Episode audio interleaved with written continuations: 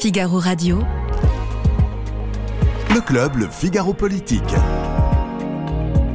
Yves Tréhard. De quoi va-t-on parler, à votre avis? Eh bien, nous allons parler de ce qui a mis sans dessus dessous la classe politique française et tous ceux qui s'intéressent évidemment à la politique. C'est une crise politique, il faut le dire, et on va en parler aujourd'hui. D'abord, on va se poser la question de savoir, mais qui est le gagnant dans cette affaire Est-ce que le Rassemblement national, qui a été quand même euh, très à la manœuvre, est euh, celui qui, euh, qui remporte une victoire d'une certaine façon? Après, on se posera la question de savoir si on ne se dirige pas tout droit vers une dissolution, parce qu'on nous parle d'une commission mixte paritaire pour avoir un texte qui arrive à, à plaire à tout le monde, à voir, d'un remaniement ministériel. Euh, on se posera la question quand même de savoir si une dissolution n'est pas inévitable d'ici à la fin du quinquennat. Et puis, et puis cet homme-là, cet homme qui a euh, travaillé pendant 18 mois pour essayer de porter ce texte, pour essayer de trouver une majorité, eh bien, on se demandera ce que Gérald Darmanin, euh, quel avenir il peut avoir à l'intérieur du gouvernement, hors du gouvernement, pour un homme qui, lui, pensait déjà à 2027. Vous êtes au club du Figaro Politique, bienvenue, c'est parti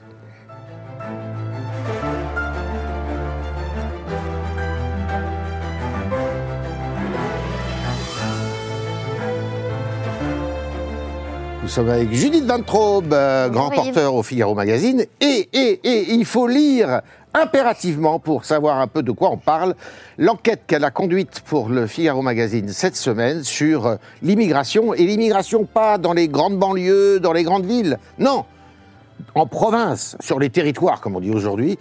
Et c'est une enquête qui est tout à fait intéressante. Paul Lobaché, alors lui, c'est, c'est euh, l'homme du Rassemblement national au Figaro. Il connaît tout, toutes les coulisses. Il va nous dire exactement euh, ce qu'on dit, ce qu'on pense au Rassemblement national. Évidemment, euh, bien au-delà aussi, puisque il est journaliste politique au service politique du Figaro. Et puis, alors, Frédéric Dabi, vous êtes notre invité.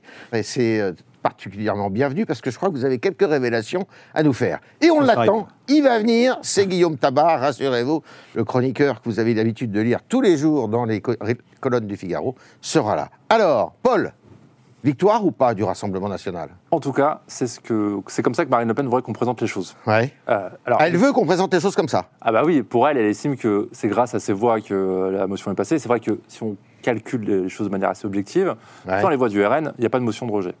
Et donc finalement, le texte euh, est euh, discuté à l'Assemblée. après, elle n'était pas toute seule non plus, Marine Le Pen. Elle n'a pas la majorité à l'Assemblée nationale. Sans les voix de LR, il n'y avait pas de, la motion de rejet ne serait pas adoptée, ni les voix de la gauche. Donc en fait, c'est tout un tout qui fait que... Euh, Mais comment elle a décidé? Parce qu'on dit, moi j'ai lu, hein, je vous ai lu, elle n'était pas tout à fait partante au début. C'est arrivé progressivement dans Il y a eu plusieurs étapes de, réflexion. Alors, euh, déjà, ils n'ont pas vu venir. En résumé, ils n'ont pas vu venir cette histoire de motion de rejet parce que eux-mêmes ne voulaient pas forcément en déposer. Qui Le Rassemblement national. Le Rassemblement national. Ils se sont dit. C'est pas la leur, hein, il faut. C'est pas la leur. C'est pas celle de LR, c'était celle des écolos qui a été euh, discutée euh, lundi. Donc déjà de base, Marine Le Pen et ses députés se sont dit on ne va pas déposer motion de rejet. On veut que le débat arrive parce que c'est une tribune pour nous. Nous ne sommes pas dans les procédures inutiles à l'Assemblée nationale. Nous ne sommes pas dans l'obstruction parlementaire qui fait qu'on envahit, euh, on submerge d'amendements euh, un, texte de loi. Euh, et donc voilà. Et quand ils ont vu arriver cette motion, ils ont d'abord été surpris. En premier lieu, les proches de Marine Le Pen m'ont dit évidemment que non. pour l'instant, il n'est pas question qu'on vote cette motion. Mhm. On veut que le texte, le débat vive. il est important pour nous que les Français entendent nos idées. et ensuite, il y a une chose qu'ils ont appris au cours de la journée de jeudi, qui a été assez décisive pour Marine Le Pen, c'est que Olivier Marlex avait lui-même déposé une motion de, de rejet. Et à ce moment-là, euh, ils se sont dit, si LR pose une motion de rejet, ils sont obligés de la voter. Si on additionne toutes les voix de la gauche, plus celles de LR, plus les nôtres, ça passe. C'est la première fois que les oppositions se rassemblent, parce qu'on euh, on n'avait pas l'habitude des motions de rejet, mais des motions de censure. Et jusqu'à présent, les motions de censure ne rassemblaient pas toutes les oppositions, euh, les uns ne voulant pas se mélanger aux autres, se bouchant le nez dans le combat contre le gouvernement. Pourquoi, là, eh bien, soudainement, tout le monde s'est réuni. Oui, c'est clair qu'avec cette, cette logique de majorité relative, ça devait arriver, ça n'était pas arrivé, et c'est finalement arrivé. Ça a failli arriver lors de la motion de censure qui a échoué à neuf voix de mémoire sur la réforme, sur la réforme des retraites. C'est passé quand même de peu. Là, c'est vrai qu'une motion de rejet, c'est une motion de censure sans conséquence. Ça ne fait pas tomber euh, le gouvernement, ça ne mange pas de pain. C'est vrai, j'entends ce que vous dites. Hein. Ça peut être euh, perçu comme euh, surprenant. Hein. Beaucoup de personnes ont essayé de scruter ce qu'a dit Marine Le Pen, par exemple, dimanche sur Europe 1 et CNews, au grand rendez-vous. elle soufflait le chaud et le froid, elle voulait débattre, mais en même temps, on sentait que le RN voulait se payer, si je puis dire, Gérald Darmanin, qui a des qui auprès des Français a un certain crédit, euh, a ou avait, on va en parler peut-être euh, tout à l'heure, notamment avec euh, le fait qu'il obtienne des résultats sur son compte Twitter. Tous les jours, il diffuse l'identité ou le profil des personnes expulsées. le RN a montré sa force comme principale force d'opposition à l'Assemblée nationale, comme dans l'opinion publique, comme principale alternative à Emmanuel Macron et au macronisme, à notre enquête IFOP fiduciale pour Match et Sud Radio, euh, qui chaque mois mesure le meilleur opposant à Emmanuel Macron, n'a jamais donné un écart aussi fort entre le RN à plus de 40% et la France insoumise, et puis l'incarnation RN, qui maintenant n'est plus une incarnation, mais une double incarnation, puisque dans l'enquête mensuelle sur les personnalités, on a un Gérald Darmanin, excusez-moi, un Jordan Bardella, lapsus révélateur, qui gagne 5 points, qui gagne 15 places et symboliquement, pour la première fois, dépasse Marine Le Pen dans le classement. Ce n'est qu'un classement, mais ça en dit non sur cette force du RN et qui a, là, de ce point de vue-là, montré sa force en, euh, en taclant Gérald Darmanin et plus largement le gouvernement. Alors, Judith, vous, vous êtes allé sur le terrain, vous êtes allé voir un peu ce que les Français, et pas les Français, les citadins, là, les euh, Français pensent d'abord de, l'immigration, peut-être éventuellement aussi, vous les avez entendu parler du texte qui était en préparation, quoique c'est bien difficile parce qu'entre tous les, tous les, toutes les versions, compliquées de savoir de quoi il s'agit, mais euh, il y a urgence là. Oui, alors je ne les ai pas du tout entendus parler du texte sur l'immigration. Et pour cause, parce que c'est incompréhensible. C'est complètement incompréhensible. Et de toute façon, j'ai vu des gens qui souffrent euh, depuis plusieurs années. Pourquoi? Alors j'explique, hein, le sujet, c'était la dispersion des demandeurs d'asile à travers le territoire français. Euh, la région parisienne, l'île de France, est absolument submergée. Donc, euh, on a décidé euh, au ministère de l'Intérieur, à la direction des étrangers, de répartir en accord avec les préfets, en accord avec les associations sur lesquelles euh, l'État se défausse de sa charge de prise en charge des demandeurs d'asile, mais je vous rassure, pas en accord avec les élus locaux qui à aucun moment n'ont été, été, consultés, de euh, répartir les demandeurs d'asile. Et alors ça c'est une première couche. Deuxième couche, les mineurs non accompagnés ou supposés tels font également l'objet d'une autre répartition. En gros, c'est là où ils arrivent et là où on estime que euh, les dispositifs ne sont pas submergés.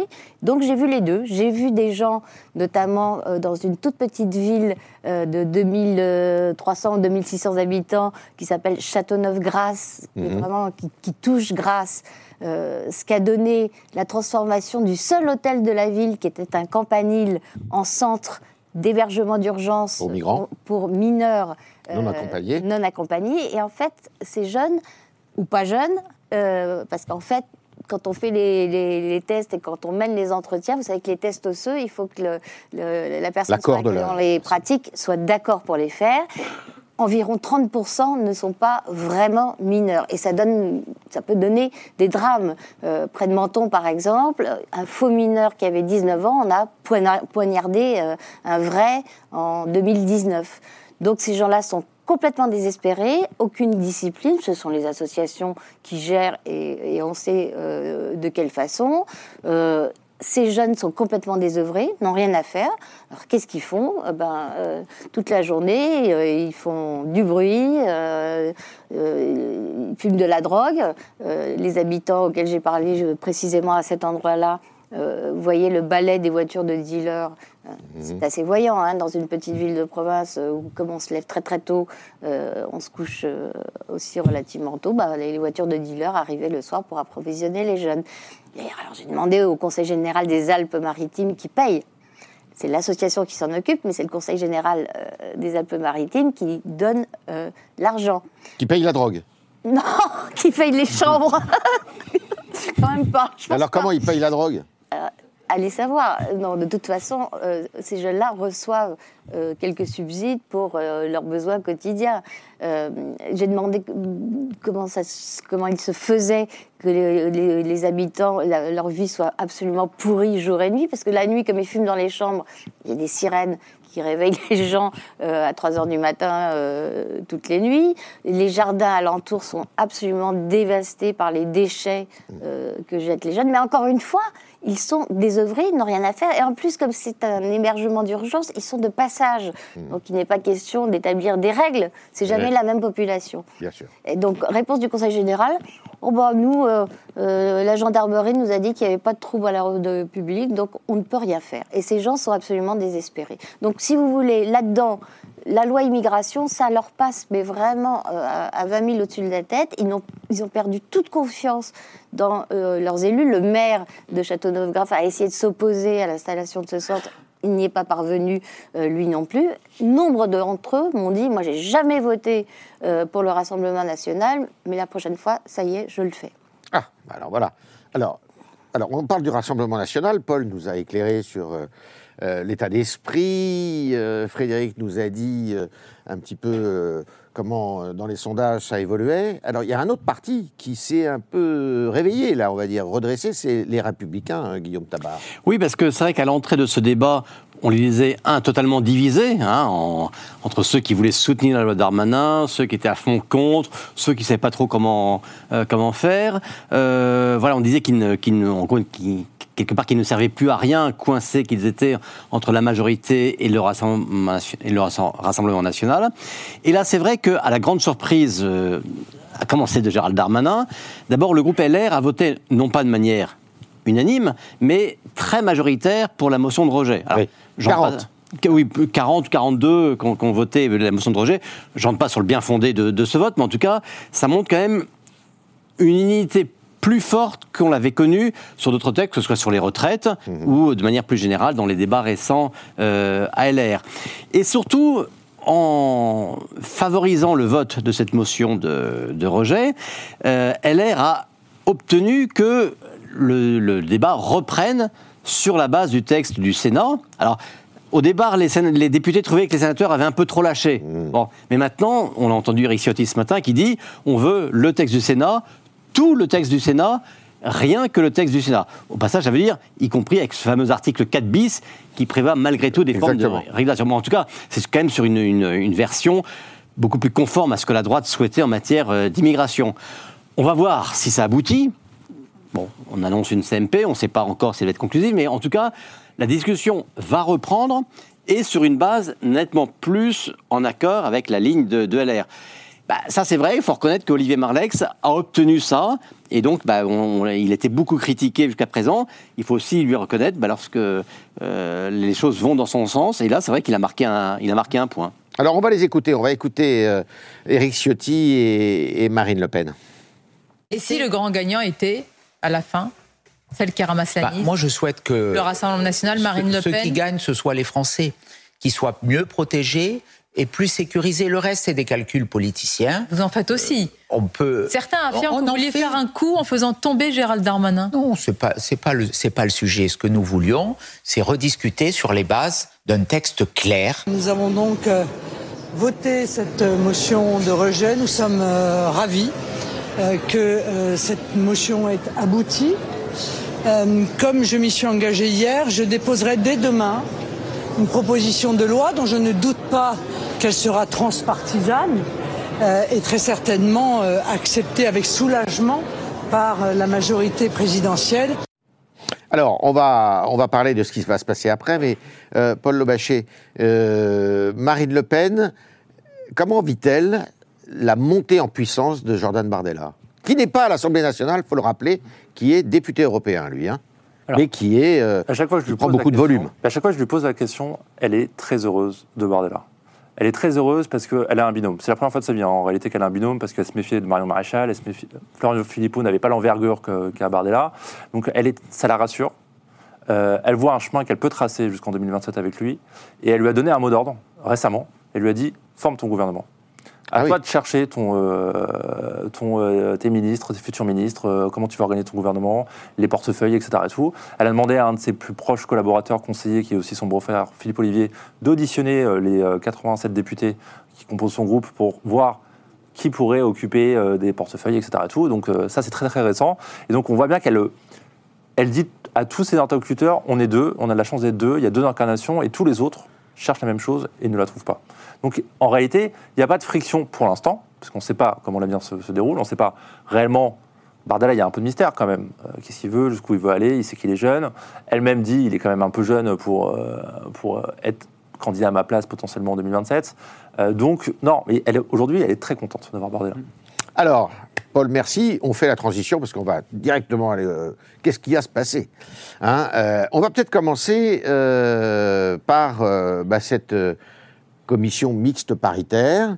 Euh, Qu'est-ce qui se lance pour nous expliquer un peu ce que c'est Judith? Bon, alors, euh, très rapidement. Oui, hein. rapidement, parce qu'on ne va pas faire un cours de droit. Sept députés, sept sénateurs doivent se mettre d'accord sur un texte. En tout cas, une majorité d'entre eux. Il se trouve que comme la majorité du Sénat est à droite, euh, cette commission euh, mixte paritaire est plutôt à droite. Donc, travaillant sur le texte tel qu'il est sorti du Sénat et pas tel qu'il a été réécrit à l'Assemblée nationale, normalement, il y a de bonnes chances que ce soit, comme on dit, conclusif, c'est-à-dire qu'ils arrivent à un accord sur un texte qui sera nettement plus à droite que celui euh, que les députés euh, de la majorité macroniste voulaient. Problème, Elisabeth Borne a dit ce matin qu'elle n'accepterait rien euh, qui puisse atteindre à l'unité de sa Sa majorité. Et qu'est-ce que ça veut dire ça? Qui a détricoté le texte du Sénat que Gérald Darmanin trouvait formidable? La gauche de la majorité. La gauche de la majorité, emmenée par Sacha Houlier, président de la commission des lois. Donc si on monte d'un cran dans la tension, dans le bras de fer, si maintenant c'est Elisabeth Borne qui ne veut pas euh, du texte du Sénat, on entre dans une crise, une crise pardon, au sein de l'exécutif. Alors, euh, Guillaume Tabar, de toute manière, moi c'est comme ça que je vois les choses, mais vous avez. On passe par un 49-3. Parce que si on prend euh, la CMP conclusive, bah, ça ne va pas plaire à une partie de la majorité qui est plutôt à gauche. Et si on reprend tout le texte et qu'on arrive à un texte, euh, grosso modo, qui soit comparable à celui euh, qui a été rejeté, eh ben, soit on peut avoir une autre motion de rejet, peut-être. Oui. soit s'il arrive, s'il passe la motion de rejet, bah, on peut avoir un 49-3 encore. Oui, mais moi, ce que je trouve intéressant dans, dans la séquence de, de ce jour-ci, c'est finalement le renversement euh, des armes politiques. Euh, Judith le disait à propos du 49-3, euh, il y a encore quelques jours, on se disait peut-être que le gouvernement va utiliser le 49-3 à l'Assemblée pour compenser le fait qu'il n'y ait pas suffisamment de voix venues de LR. Aujourd'hui, la question, c'est faudra-t-il le 49-3 pour éviter que des députés de la majorité Ben, ça qui est votent contre? Et de même, l'autre arme, la question de la dissolution. Euh, Jusqu'à présent, on dit voilà, euh, Macron a l'arme de la dissolution parce que les députés LR, ils disent voilà, on va pas retourner Ouais. dans les urnes, on ne Ah sait ouais. pas combien on va revenir. Bon. Mais croyez-vous que dans le contexte où nous sommes, les députés de la majorité aient envie, eux, de retourner devant les électeurs? C'est pas sûr du tout, et même pour tout dire. euh, Certainement pas. Certainement pas. Bon. Donc, là, il y a- je pense que c'est l'autorité d'Emmanuel Macron qui est en jeu, parce que Judith l'a rappelé. En gros, pour faire bref, Darmanin veut à tout prix arracher un accord, et donc va être prêt à céder beaucoup à LR, et Elisabeth Borne, elle veut pas trop céder, elle met en avant l'unité de la majorité, donc elle va pas vouloir céder. La question c'est, quelle est l'autorité d'Emmanuel Macron? Est-ce que Emmanuel Macron a la capacité encore de dire à ses troupes, de dire à ses parlementaires, Renaissance, Horizon et Modem, écoutez, ne m'ajoutez pas une crise, ce texte c'est peut-être pas le texte que vous souhaitiez, mais je vous le demande presque comme un service, votez-le pour éviter une crise politique. Bon, si oui, bah, ils vont mettre un mouchoir sur leurs convictions. Et à Elisabeth Borne. Et Elisabeth Borne, bien sûr, oui. Bon, et ils vont, ils, vont, ils vont accepter ça. Et dans ce scénario, peut-être que le texte peut aboutir. Si Elisabeth Borne d'un côté ou la majorité de l'autre dit non, ben, euh, pas question, nous, on n'abeuille pas aux ordres de, de- de Macron et on ne bougera pas sur ce qui nous paraît essentiel sur ce texte, là, pour le coup, on a le risque de, de crise. Alors, ce qu'il faut savoir, c'est que le président de la République, hier soir, je vous livre quelques confidences, euh, après avoir reçu euh, Gérald Darmanin, a remis une décoration euh, à un Christian acteur, Clavier. euh, Christian Clavier. Il a fait un discours brillantissime, paraît-il, sans notes, euh, citant des phrases de, de Christian Clavier films. ou Emmanuel Macron? Pardon? Christian Clavier ou Emmanuel Macron? Non, non, Emmanuel Macron, et qu'après il est allé dîner avec Christian Clavier et euh, sa deuxième épouse. Donc, euh, il était euh, plutôt assez serein, semble-t-il. En tous les cas, c'est l'affichage qu'il avait. Alors, est-ce qu'on a un calendrier? Parce que on a entendu Gérald Darmanin qui dit qu'il faut que tout ça soit bouclé d'ici à la fin de l'année. Bah, ça me paraît tout à fait improbable. Justement, pour ajouter sur ce que Guillaume vient de dire, il y a la pression de l'opinion publique. Il y a la pression de l'opinion publique qui voit de plus en plus l'action du gouvernement à travers le prisme de l'inaction. La grille de lecture qui s'est maintenant euh, imposée sur l'action du pouvoir exécutif, c'est à part cette réforme des retraites mal faite qui s'est terminée en 49.3, il ne se passe plus rien.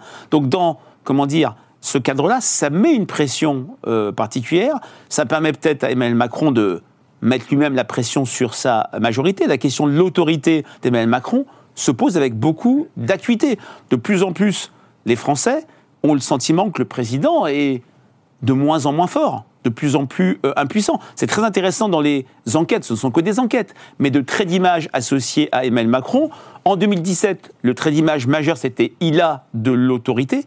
Puis c'est passé à l'autoritarisme au moment euh, des euh, Gilets jaunes. Ça s'est un petit peu rééquilibré avec euh, ces crises Covid où il y a eu cet effet drapeau où les, euh, les Français ont été derrière le président. Mais depuis le début du, de son second mandat, son second mandat, il y a l'idée qu'il est de plus en plus vu comme autoritariste avec l'autorité, mais une autorité qui s'est en fait perdue. Et il faut dire la chose suivante, et c'est, on a tendance à dire, moi je vous écoute en, euh, disant c'est un bon coup pour le RN, euh, c'est un bon coup pour LR qui revient au texte euh, originel. Bah, les Français qui, sur le terrain, je partage complètement ce que Judith Ventroba a dit, n'ont pas beaucoup vu ce projet de loi. Mais ils soutiennent assez massivement, décorrélés d'ailleurs du clivage gauche-droite, beaucoup de dispositions.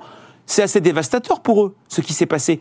Il y a une urgence sur ce projet euh, de contre pour- sur la question migratoire. Il y a un enjeu migratoire qui est de moins en moins euh, autonome, qui est de plus en plus corrélé à l'insécurité, pardon, mais le lien sécurité-immigration se fait maintenant automatiquement et majoritairement par la plupart des Français, y compris ceux de gauche. Il y a un lien parfois immigration-éducation, le niveau baisse à cause de l'immigration. Et donc, dans ce cadre-là, il y a vraiment, et puis je réponds à votre question un peu tardivement, mais le calendrier doit être très rapide. Et c'est une nécessité pour le pouvoir exécutif qui est, comme je vous ai dit, pris par ce soupçon de, de paralysie, de fin de règne et même d'inaction. Alors Paul, je vais vous donner la parole, mais on va déjà écouter euh, Jordan Bardella. Je pense que nous entrons dans une crise politique qui a été un petit peu dissimulée, avec laquelle on a gagné du temps depuis plusieurs mois à cause de 49.3 qui se sont multipliés dans notre société. Et je pense que face à cette crise politique majeure, il faut revenir au peuple. Et l'un des moyens de revenir au peuple qui est en démocratie, le souverain ultime, c'est la dissolution de l'Assemblée nationale. Et, et si tel devait être le cas, alors le Rassemblement national serait évidemment prêt à assumer ses responsabilités. Que répondez-vous aujourd'hui à ceux qui estiment qu'une dissolution de l'Assemblée nationale devient inévitable? Ben écoutez, c'est leur droit de le penser, c'est mon droit de ne pas être en accord avec cela. Je vous l'ai dit, nous avons adopté plus de 50 textes en un an et demi au Parlement. À la recherche de compromis, je crois que c'est aussi l'honneur politique de notre pays dans une période où les Français doutent de leurs institutions et doutent de la classe politique. Il y en a un, un qui joue en attaque, l'autre en défense. hein. Là, c'est assez clair. Et, et défense molle. Défense Oui, molle, oui. C'est mon droit de ne pas penser que. Et il n'est pas prêt pour faire des tacles. Paul, euh, alors vous avez entendu Jordan, Ba- Jordan Bardella? Alors moi, il y a quelque chose qui m'étonne quand même. Euh, dissolution, certes, dissolution, admettons qu'ils gagnent le Rassemblement national, qu'ils obtiennent une majorité. On va les chercher pour euh, former un gouvernement. Mais quel intérêt alors en 2027 On n'a jamais gagné l'Élysée en passant par Matignon avant, où on se casse les ailes, non? C'est la, la vraie question. Et, euh, et pour, la- pour le moment, euh, l'intérêt de Marine Le Pen, c'est de montrer surtout, avant tout, que euh, le RN est prêt à gouverner. Ouais. peut-être C'est un faut parti de gouvernement. que c'était un parti gouvernement, c'est ce qui lui manque. Elle dit on n'a plus besoin de se battre pour euh, les fondamentaux, c'est-à-dire euh, on a gagné la bataille du constat, maintenant ce qui nous manque c'est la bataille de la crédibilité et de terminer une fois pour toutes la normalisation. Euh, Peut-être qu'il faut passer par Matignon avant l'Élysée. Peut-être que cette fois-ci, dans un cas extrêmement rare et un peu unique, ça il y a peut, eu une peut, cohabitation qui s'est terminée par euh, la victoire du champion 98-2002 par la. Non. Je vous dis des bêtises, pardon. Non, non. Ça, ça n'a jamais marché. Ça n'a jamais marché. Non, c'est vrai. Euh, mais Pardon, euh, elle voit bien que de toutes les manières, euh, elle a toujours estimé, en tout cas depuis le- l'élection législative de 2022, que euh, l'Assemblée va être instable et que donc le gouvernement euh, est un gouvernement en sursis. Que donc elle a dit très tôt à ses députés soyez prêts. Allez en circo, sécurisez votre, votre terrain. Euh, on verra pour le travail à l'Assemblée plus tard. C'est pour ça, qu'il- c'est pour ça que les, les PPL du RN sont à un seul article ou deux articles maximum. Et donc, il y a eu toujours, il y a toujours une idée euh, de, ce- de ces lieutenants qu'il peut y avoir une dissolution qui tombe. Il ne faut pas qu'on soit surpris. Donc, il faut qu'on soit prêt à faire campagne et prêt à accéder au pouvoir. Parce que le jour où on accédera au pouvoir, on ne pourra plus nous l'enlever. C'est euh, toute l'idée qu'elle se dit euh, et tout comment elle le théorise, c'est-à-dire qu'elle dit qu'on a- elle appelle ça le crantage. Euh, on a deux, Crantage. le- deux- on, a, on, on crante les choses. On a deux vice-présidences à l'Assemblée. Euh, à la rentrée, il y a eu une tentative des écolos de d'émettre, euh, de rebattre les cartes la- dans la direction de l'Assemblée nationale pour enlever les deux vice-présidents RN. Ça n'a ça n'a pas marché. Euh, ils ont 88 députés. euh, on va pas leur enlever ça. Donc, elle estime que peut-être qu'avant l'Élysée, il faut la dernière marche qui est Matignon. Est-ce que c'est imaginable? Bon, euh, d'abord, il faudrait qu'ils aient une majorité. Ah oui. Bah, C'est jouable, ça? je ne pense pas. Je pense que aujourd'hui il y a. On sortirait avec une aucun- chambre euh, effritée aussi, comme. Il ne faut euh, pas oublier la chose suivante. Une, dissolution, ça peut maximiser, comme dans tout scrutin euh, intermédiaire, un vote sanction qui sanctionnerait le gouvernement en place. Il y a une dissolution demain, sachant, Yves, qu'il y a un scrutin quand même national dans quelques mois, des élections européennes. On peine à imaginer, mais n'ayons euh, très très prudents, qu'il y ait des deux, qu'il y ait une dissolution en janvier-février, et euh, donc euh, des législatives en, en mars et des européennes en juin.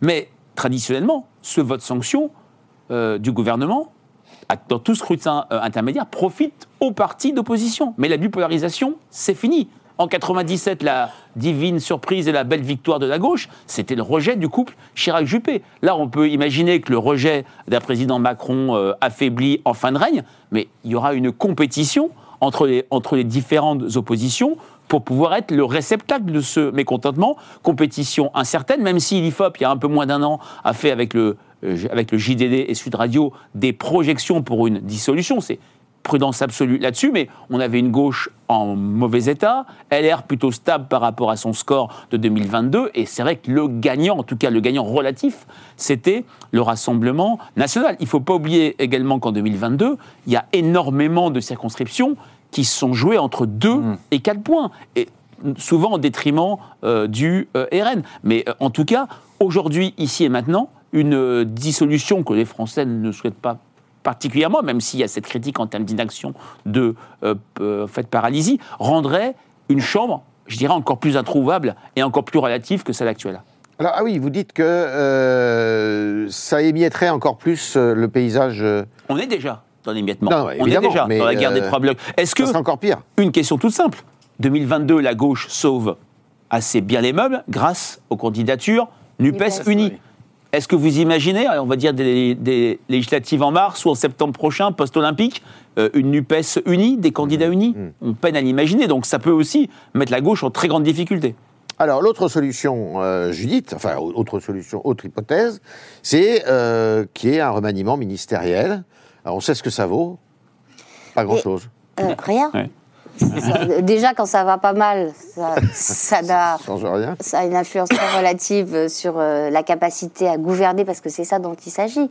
En fait, la question, c'est est-ce que Emmanuel Macron va rester encore euh, trois ans et demi, c'est ça? Oui. Trois ans et demi au pouvoir sans euh, rien faire. Euh, Olivier Véran euh, se vantait d'avoir fait passer une cinquantaine de textes. C'est vrai. Il a fait passer, euh, euh, par exemple, cette histoire de, euh, d'urbains qui vont s'installer à la campagne, qui ne pourront plus poursuivre en justice Ah, les le propriétaires du coq, euh, qui les réveillera trop tôt le matin. Ouais. C'est, très très bien, mais ça ne change pas fondamentalement quoi que ce soit à ce qui mine la vie des Français et aux problèmes de la France. Des textes comme ça, on peut en faire passer euh, 10 par jour si on veut. La question, c'est est-ce qu'on on a la capacité à répondre à ce qui gâche euh, la vie des Français dans tous les domaines, à ce qui provoque euh, l'effondrement euh, de l'école, à ce qui fait que notre économie ne va toujours pas, sensiblement mieux, à cette fiscalité qui plombe la, compétitivité française. Bref, des sujets lourds avec qui apporter des réponses? Alors, Frédéric nous parle à juste titre euh, du paysage encore plus morcelé qui sortirait d'éventuelles législatives. Il y a une hypothèse, alors, qui, est, de la pure euh, euh, conjecture de ma part, c'est un accord de gouvernement qui permettrait à Emmanuel Macron d'avoir une majorité. Avec qui? Bah, Il faudrait savoir s'il penche à gauche ou s'il penche à droite. Imaginons par exemple, mais je vous accorde que c'est vraiment de la spéculation, que Elisabeth Borne dise c'est moi ou le projet euh, immigration, c'est qu'elle refuse euh, de- de- d'accepter, d'admettre, d'assumer euh, le projet issu du Sénat. Donc qu'elle donne sa démission, qu'elle quitte le gouvernement sur un désaccord, qu'elle tombe à gauche, Ouais. ce projet-là. Qui reste-t-il à qui tendre la main et qui euh, n'a pas du tout, du tout, comme Guillaume le disait, envie de se retrouver devant les électeurs? Les Républicains. Les Républicains. Ça, c'est possible en théorie. C'est possible. Oui, alors, bon, un, axiome 1, tout est possible. Ensuite, deux, il faut quand même savoir que nous, journalistes, euh, sondeurs, politologues, euh, acteurs de la vie politique, on rêve toujours de grands scénarios très spectaculaires, euh, une dissolution, un changement de. Premier ministre, des renversements d'alliances, etc. Je, je suis La prêt à prendre le pari que le, scénario le plus probable, c'est qu'il ne se passe rien, Ah oui. en tout cas rien de spectaculaire. C'est que Pendant trois heures et demie. pendant trois ans et demi, je, Voilà. je n'exclus pas qu'il ne se passe Ah oui, rien pendant trois ans tout et à demi, fait. à savoir que on reste avec cette majorité relative jusqu'au bout, qu'il n'y ait pas de, de, de grande recomposition politique, c'est-à-dire que le LR ne dise pas, allez, on choisit Macron ou allez, on choisit Le Pen, ça, ils vont rester dans leur position euh, actuelle, que des textes passent. Et je dis de parler avec un peu ironie du texte sur le coq, mais soyons, euh, rendons au moins euh, euh, ça au gouvernement. Il a quand même fait aussi passer quelques textes un peu lourds. Je pense notamment à trois lois de programmation Ouais. pour la justice, la sécurité et les armées, avec des montants colossaux, bon, et qui ont été votés de manière très. Mais, mais Guillaume, vous remarquerez que quand il s'agit de donner beaucoup d'argent, en général, on trouve plus facilement une majorité. Alors, effectivement, c'était pas les lois qui étaient plus dures à faire. Mais bon, euh, voilà. Et moi, je pense que la question qui se pose aussi pour Emmanuel Macron, c'est a-t-il la volonté, que c'est pas une question de capacité, c'est une question de volonté, de faire des, ré- des réformes claires, claires au sens où qu'elles fassent des vraies options des Idéologiquement vraies, clair. des vraies options idéologiques euh, qui, qui soient courageuses. Euh, la réforme des retraites, c'était une réforme courageuse, elle a été contestée, elle a été impopulaire, mais il a tenu, bon an, mal an, et à, à l'arrivée, on a quand même une réforme qui a été, qui a été votée. Pour l'instant, le seul domaine où on a le sentiment que des choses se font, des choses concrètes, des choses tangibles, des choses immédiates, bougent un peu, c'est à l'éducation nationale, avec ce que fait Gabriel Avec Attal. Gabriel Attal. Euh, que ce soit sur la, la baya, bientôt l'uniforme. Parce qu'il n'a pas besoin de passer par la loi. Voilà, peut-être. Mais je veux dire que quand on veut, il y a des secteurs où, quand on dit vraiment, on ne reste pas au milieu du chemin, on peut le faire. Est-ce qu'il va le faire sur le marché du travail? Est-ce qu'il va le faire sur l'immigration? Euh, Il y, a- est-ce- il y a- il y a plein de domaines où il pourrait le faire. Ça suppose de prendre des risques, ça suppose d'affronter l'impopularité. Parce qu'il ne faut, pas se leurrer, toute réforme qui bouge en, profondeur les choses est mécaniquement impopulaire. Il ne faut Bien pas sûr. croire qu'il y, y a la réforme spectaculaire qui va être applaudie par l'opinion. Ce n'est pas vrai a-t-il la volonté et maintenant la possibilité en termes de, de- de- de- de- de poids politique suffisant face à l'opinion de le faire? C'est pas sûr. Par contre, faire du, capot- du cabotage, ça, tout président peut en faire. On en a connu. Euh, et ça peut durer. Ça fait un moment que ça dure, d'ailleurs. Euh, alors le cabotage, moi, je suis assez d'accord, mais... euh, J'ai pas dit le cabotinage. Hein, le non, non, non, non. Cabotage, mais alors... L'un euh, n'excluant pas l'autre. ouais, ouais. Et- mais Paul, comment, temps. comment on sort de l'immigration, là? Comment on en sort? Parce que pour continuer à caboter, il faut sortir de, Ah bah, le- de la crique, là. Oui, Bah, en fait, c'est ce que vous dites depuis tout à l'heure, il faut faire des choix. il faut faire des choix et à un moment donné, il faut falloir sûrement passer en force d'un côté ou de l'autre. Euh, soit on perd à gauche, soit on perd à droite. Qu'est-ce Voilà. qui est le plus euh, dommageable, qu'est-ce qui est le moins dommageable? C'est une question de risque, avantage, risque. Euh, c'est exactement le choix qu'a fait Le Pen. hein. Le Pen pour voter la motion de, de rejet, c'est qu'à un moment donné, il s'est posé la question est-ce que les électeurs vont m'en vouloir de ne pas voter, un- de pas débattre d'un projet de loi qui fait peut-être avancer un peu les choses, ou est-ce qu'ils vont être d'accord avec moi de sanctionner Emmanuel Macron, le gouvernement et Gérald Darmanin? Euh, Le gouvernement, il faut qu'il fasse le choix de soit donc là ils ont décidé de garder le texte, de pas le, de pas le, de pas finalement l'abandonner, et euh, maintenant c'est en main de 14 personnes qui vont décider de quelle nature il va sortir et euh, est-ce que euh, les gens seront entendus. Il y a une option qui est écartée parce qu'elle est constitutionnellement impossible dans l'état actuel des choses, c'est que le président de la République convoque sur l'immigration un référendum. C'est quand même l'arlésienne là-dessus. D'ailleurs, Ouais. le texte est une arlésienne, puisque le texte sur l'immigration, ça fait un an et demi. Ça a d'abord été porté par euh, Olivier Dussopt et Gérald euh, Darmanin. D'abord Puis- Gérald. Darmanin, ah, puis après Gérald Olivier Darmanin Dussopt, et Olivier Et Dussopt. puis ça devait être peut-être euh, saucissonné. Enfin, y- les Français voient les choses. Le- cette grille de lecture en termes d'inaction se nourrit de ça. Se nourrit aussi un thème que vous n'avez pas abordé, Guillaume, c'est la fin de vie. Où c'est un sujet sur lequel les Français veulent que ça bouge. Ça Oui, devait mais s'il y a en juin. 49.3 Il y aura- sur l'immigration, Oui. il n'y aura, pas de fin de vie. hein. Ah non, non, mais je suis bien d'accord, il n'y aura pas de fin de vie. Ça dépend pour qui. Au contraire, Mais il y aura- parce que- il y aura- des réformes, euh, des- il y aura pas de fin de des réformes fac- faciles et, permettez-moi de le dire, démagogiques, Et c'est facile à faire et je pense que voilà, Mais- ça lui fera oublier le... si, on- si je me place sur un plan très très politique, voire euh, électoral. Électoral, c'est comment empêcher une victoire de Marine Le Pen, on va dire, en 2027. Alors, le gouvernement peut tenir pendant deux ans et demi, trois ans et demi, avec des remaniements, Madame Borne qui part à la rentrée, mais ce qui manque pour gêner Marine Le Pen, c'est, le RN, cette irrésistible ascension, c'est un scrutin national. C'est-à-dire que les européennes vont être très bons, très bonnes, pardon, pour le Rassemblement national. On peine à imaginer que Jordan Bardella n'arrive pas en tête, mais ce qui a gêné le RN en 2017 à la présidentielle et en 2022, c'est la présence d'un scrutin national, en l'occurrence les régionales, quelques mois euh, avant l'élection présidentielle, qui avait cassé la, la dynamique du euh, Là, il y en a RN. pas. Pour l'instant, il n'y en a pas. Alors, je me plains vraiment de- d'un point de vue tacticien. euh, C'est des questions que les Français ne se posent pas du tout. Mais Il y aura aussi, trois ans quand même entre les deux. Trois ans. Emmanuel Macron, euh, dans euh, cette idée qu'il ne veut pas être euh, euh, le Obama qui va donner les clés euh, de l'Élysée à Trump, Marine Le Pen, si je puis dire, doit avoir ça en tête. Et ça penche peut-être pour, non pas à court terme, à titre personnel, je n'y crois pas du tout, mais à moyen ou long terme, sur cette dissolution pour, je dirais, euh, euh, peut-être. euh, compenser ou casser cette dynamique irrésistible du Rassemblement national, qui est vraiment réelle. Je suis frappé de voir toute une série d'indicateurs qui plaident pour euh, une très bonne présidentielle pour le RN. Alors, vous oubliez une chose quand même. L'offre électorale. Mais non, c'est qu'il peut dissoudre. Oui, bien sûr. Ah oui, oui. Parce que lui, il a peut-être envie de se représenter cinq ans après. Plus tôt. Le président de la République sortant. Alors, Euh, Juridiquement, oui, mais, le débat n'est pas Euh, tranché. hein. Non, si, ce, qui- Ah, il a le droit. si, ce qui, non, ce qui est clair, c'est qu'il ne peut pas faire plus de deux mandats consécutifs. Oui. Donc ça, c'est Mais là, s'il dissout, Ben, S'il dissout, il a une nouvelle assemblée, mais son mandat et dans cinq, courir. et dans, il- et dans Ah cinq ans Mais il faut qu'il Ah bah démissionne. non, il- Ah non, mais il faut qu'il démissionne. Oui. faut qu'il démissionne. Ah oui, bien sûr. Bien. Et ça, je, je C'était les doute- demandes de la Alors, la droite. démission. Je doute qu'il La soit tenté démission. par démission. Faisons de la fiction un peu. La démission, euh, C'était les demandes de la droite vis-à-vis euh, de, de François Mitterrand. C'était la théorie euh, de Raymond Barre. En 86, Mitterrand part. Il n'est Ouais. Mais précisément, euh, la démission, personne n'y croit, mais euh, c'est malgré tout cette question à articuler la question de la dissolution, parce que Emmanuel Macron ne peut pas se permettre euh, une dissolution perdue.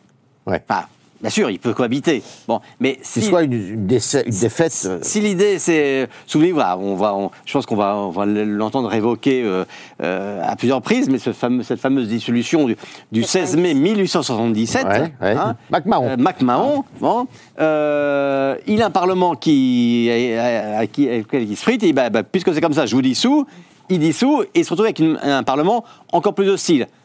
Il, devait- il a dû se soumettre ou se démettre, hein, la formule est restée célèbre. Voilà, bah, Emmanuel Macron, avec la dissolution, parce que le côté, euh, le côté Chirac 97, euh, il se prend une, une tôle électorale, bon, et puis après tout, bah, il en prend son parti, puis finalement, il est presque, presque content de gouverner pendant 5 ans avec Jospin, mais avec Ouais. l'idée de, de- de le battre 5 ans plus tard. Là, quand même, ce serait, ce serait difficile. Donc, euh, Ça serait une euh, faut- sortie, Faut, faut quand euh, même faire attention euh, avec ce genre d'armes. Par rapport à ce que disait Frédéric, Oui. me paraît fait une, une clé importante sur l'obsession d'Emmanuel Macron d'éviter que Marine Le Pen le, le, le- Lui succède.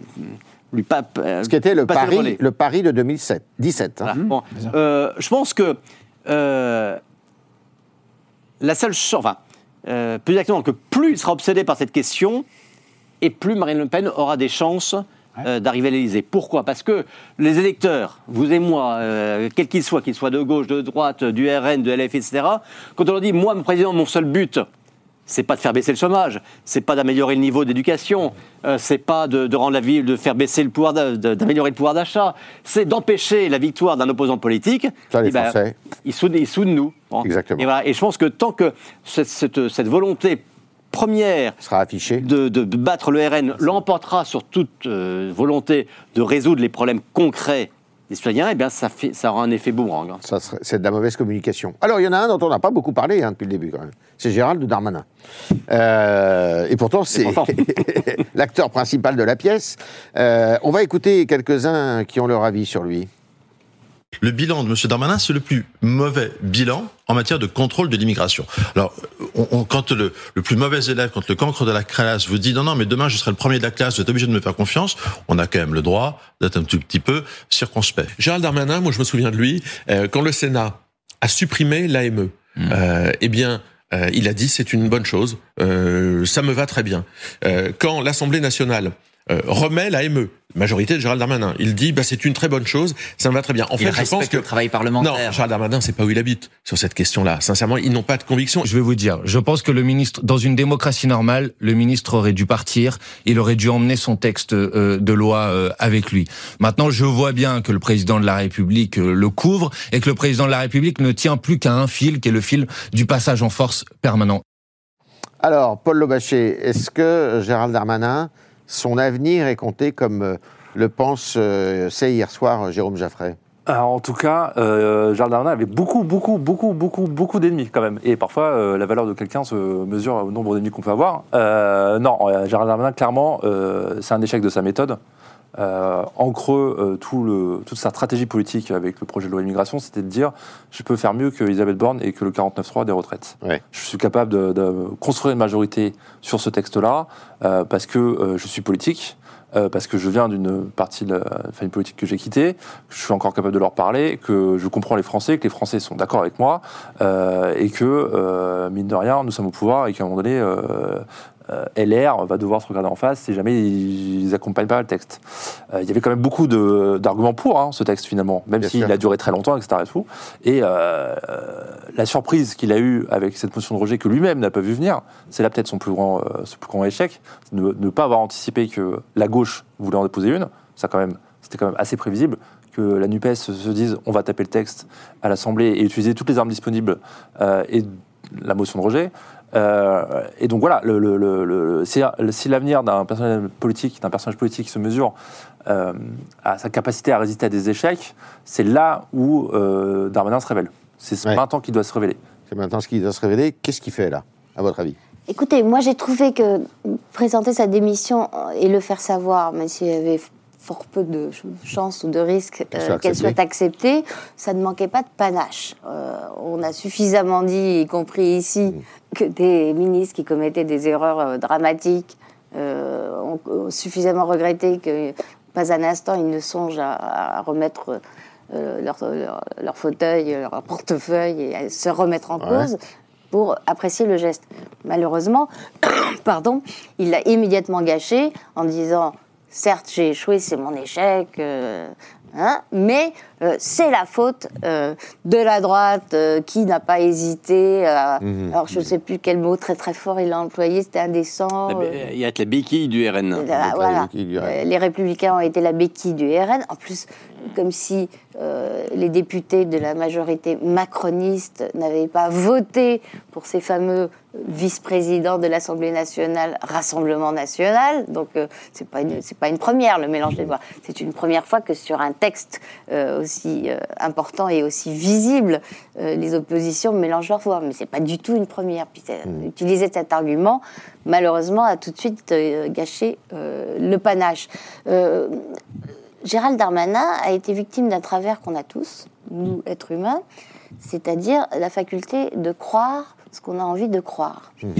Et ça lui a fait perdre de vue que l'intérêt politique euh, des gens avec lesquels il essayait de négocier euh, cette loi immigration n'était pas du tout le sien.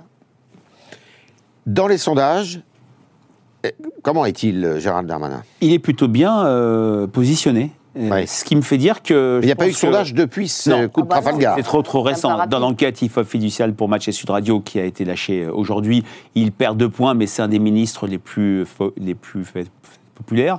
Ce qui me frappe, c'est qu'il coche, en termes de bonnes opinions, deux cases.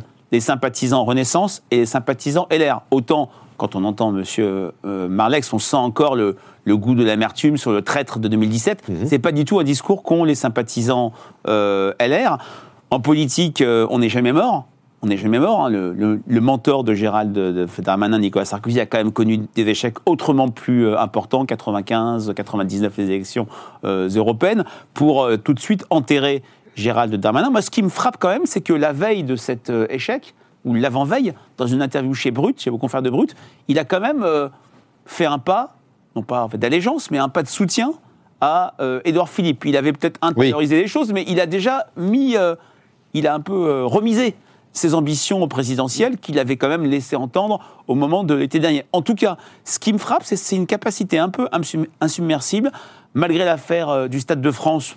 Il n'a pas particulièrement pas euh, chuté. Euh, il arrive à donner, comme je le disais, sur, avec ses, ses différentes euh, moyens de communication, il montre qu'il il agit sur l'immigration clandestine, sur la délinquance. Il a un crédit qui n'est pas négligeable, mais effectivement, à court terme, il est euh, affaibli. Sa, sa voie de recours, c'est l'idée que ce texte repasse très vite et qu'il ferme la parenthèse de cette motion de rejet. 2027 2027, c'est loin, c'est très loin. Euh, je pense que le jeu reste totalement ouvert pour tout le monde. Bon, tout, tout le monde l'a dit. le- je pense que la, la- le, le test pour un politique, c'est pas euh, le nombre de chutes, mais c'est sur, sur la manière dont il se relève d'une chute. Et c'est vrai que dès hier, euh, proposer sa démission, je suis d'accord, entièrement d'accord avec Judith, ça avait du panache. Dès ce matin, être dans un commissariat dans le Val-de-Marne pour dire, voyez, Ouais. je suis toujours à ma tâche. Bon, c'est une image, mais euh, voilà, les images ont, ont du sens et il fallait, Ouais. fallait, fallait le faire. Euh, et on voit bien que lui, il, il voulait aussi pousser une solution la plus rapide possible avec la CMP, là où Elisabeth Borne aurait préféré prendre plus de temps euh, et laisser passer Noël. Donc voilà, donc il, va se, il va se remettre sur son cheval et, et on verra à la fin comment les choses se jouent. Bon. Il y a une question malgré tout, j'entends ce que dit Frédéric sur la relative bonne image de Gérald Darmanin, y compris dans l'électorat de droite, mais il n'est pas non plus totalement mauvais pour un ministre, surtout à l'intérieur, bah, de sortir de son ministère avec un bilan. Or là, Eh oui, et le bilan est faible. bah, malgré tout, faisons, quand on- pensons à cette séquence, ça fait maintenant plus de trois ans, euh, oui, depuis juillet 2020, qu'il est ministre de l'Intérieur, donc ça fait trois ans et demi maintenant. Il entre dans la, dans la, dans la série des ministres de l'Intérieur un peu, un peu durable.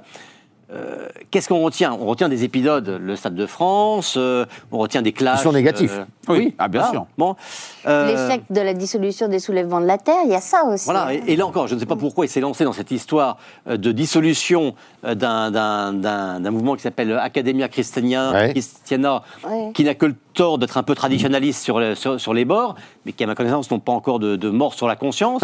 Bon, euh, est-ce qu'il avait besoin, dans la séquence actuelle, de rajouter cette... Alors, euh, quand, quand on en parle euh, aux, aux proches de Darmanin, à l'entourage, comme on dit, euh, en fait, il explique que même en cas d'échec, euh, Mhm. soulèvement de la Terre, par exemple, ou alors quand il a expliqué que tel assassin, euh, euh, qui était en fait euh, un étranger arrivé en France en moins de- au- euh, à moins de 13 ans, alors qu'il avait moins de 13 ans, aurait pu être expulsé, contrairement à ce qu'il a dit. euh, il a reconnu qu'il avait fait une erreur. Euh, lui pense que euh, la- le discours est performatif en lui-même et que les gens ne retiennent pas qu'ensuite euh, ça ne s'est pas produit. Il, il croit au discours. Euh, Il y a un petit côté sarkozyste donc- là, non hein, D'aucuns pourraient traduire, il prend les gens pour des imbéciles. Ouais, ouais, pour, pour pas dire plus. Alors, Donc voilà, alors après, le, le pas de euh, et, Da- et Gérald Darmanin reste un- avant tout un politique. Bon, et je pense que euh, ce- cette petite phrase, qui n'est pas innocente hein, sur Édouard Philippe, euh, il a compris qu'il a fait au moment où il n'était pas en, en situation de pousser son avantage. Bon, Il avait tenté cet été, hein, Ouais. euh, et puis il a été rattrapé euh, très vite par Madame la patrouille, Borne il a, il a dû se mettre en retrait. Euh, je pense qu'au fond de lui-même, Gérald Darmanin ne croit pas Édouard Philippe capable euh, de, de mener une campagne présidentielle. Lors d'une présente interview, c'était dans le Parisien, je crois, il avait dit Mais euh, Édouard Philippe, très bien, ça, mais a-t-il vraiment l'envie? Ouais. Bon, ça avait énervé Édouard Philippe, et je pense que Gérald Darmanin a vraiment dit ce qu'il pensait. C'est-à-dire qu'il a un doute sur le, le, le- le- l'agnac euh, Il le prend pour Juppé, quoi. Il le prend pour Juppé, bon, et lui il se prend pour Sarkozy. Bon. Euh, donc, bon. Et donc je pense que aujourd'hui, euh, 12 décembre 2024, Gérald Darmanin continue à se 2023. dire. qu'en deux- qu'en- 2023, pardon. ouais, côté anticipateur de- J'anticipe- J'anticipe un peu. Il se dit qu'en 2027, il aura plus de volonté qu'Édouard Philippe. Ouais. Mais il a compris que dans le moment où nous étions, il n'était pas mauvais de laisser. bah, c'est comme, comme- enfin, je, je- je ne connais rien en, en cyclisme, Ouais. mais il y a des périodes dans une, dans une étape où on laisse précisément les uns, Ouais. les gens Ouais. euh, Prendre de- prendre, ouais. prendre de devant pour pour les rattraper dans la dernière ligne droite. Ouais. Je pense que c'est son calcul aujourd'hui. Alors, il y a un nom qu'on n'a pas cité, mais en cas de changement de Madame Borne, est-ce que par exemple quelqu'un comme Bruno Le Maire, euh, qui y songe hein, euh, tous les matins en se levant, euh, pourrait devenir euh, Premier ministre? Il est très préoccupé par euh, les ravages de la drogue dans notre pays, ce qui est quand même pas tellement, euh, euh, ce qui rentre pas tellement dans les compétences de son ministère, et sur l'insécurité. Oui, lui aussi, il a une popularité. C'est le ministre populaire après, euh, juste après Gabriel Attal. Alors, lui, on veut le mettre un peu dans tous les postes. On a, on a pensé à lui comme tête de liste pour la majorité aux élections européennes. Lui, il, il se vit comme un Premier ministre de Bercy depuis, 2000, euh, depuis 2017. Il, il y est bien. S'il a une ambition présidentielle plus ou moins forte, est-ce qu'aller à l'enfer de Matignon, la case euh, Matignon est gagnante? Ça, ça a été dit tout à l'heure, ça n'a jamais été le cas. Maintenant, Attention, euh, un changement de Premier ministre, il y a toujours une dimension euh, de surprise. On avait enterré Madame Borne euh, avant l'été, elle est, elle est restée. Est-ce ouais. qu'Emmanuel Macron ne va pas s'en contenter? Elle protège le président de moins en moins. Parce que Emmanuel Macron, quand même, dans, moi, ce qui me frappe quand même dans la séquence la plus récente depuis ces 3-4 C'est qu'il derniers mois, très exposé. c'est- voilà, c'est l'exposition et quand même un affaiblissement dans l'opinion assez spectaculaire du président euh, de la République avec cette grille de lecture d'inaction, l'idée euh, qu'il y a une vraie déconnexion, puis des erreurs. euh, l'allumage des bougies de Hanouka à l'Élysée, enfin toute une série de choses qui fait dire aux observateurs qu'il a qu'il a perdu la main et que, le- que la fin de règne est là. Est-ce qu'une des manières de reprendre la main, et il a parlé, hein, alors de manière un peu mystérieuse, des journalistes du Monde, je crois, euh, d'une initiative très forte au, au mois de janvier. Bon, attention au, au pétard mouillé, mais il a quand même des armes euh, pour lui. Merci, merci à, à vous quatre de nous avoir euh, éclairé sur cette séquence politique qui est quand même assez inédite, Ah hein, pas banale. Euh, je suis sûr qu'il y avait beaucoup de Français qui ne savaient même pas ce que c'était, euh, et beaucoup de journalistes d'ailleurs, ce une, Il une a motion de rejet. euh, parlementaire. Une motion de rejet, et euh, bah voilà, on l'a vécu, on est content de l'avoir vécu. Euh, le gouvernement sans doute moins, et le président de la République aussi. Mais on en reparlera la semaine prochaine.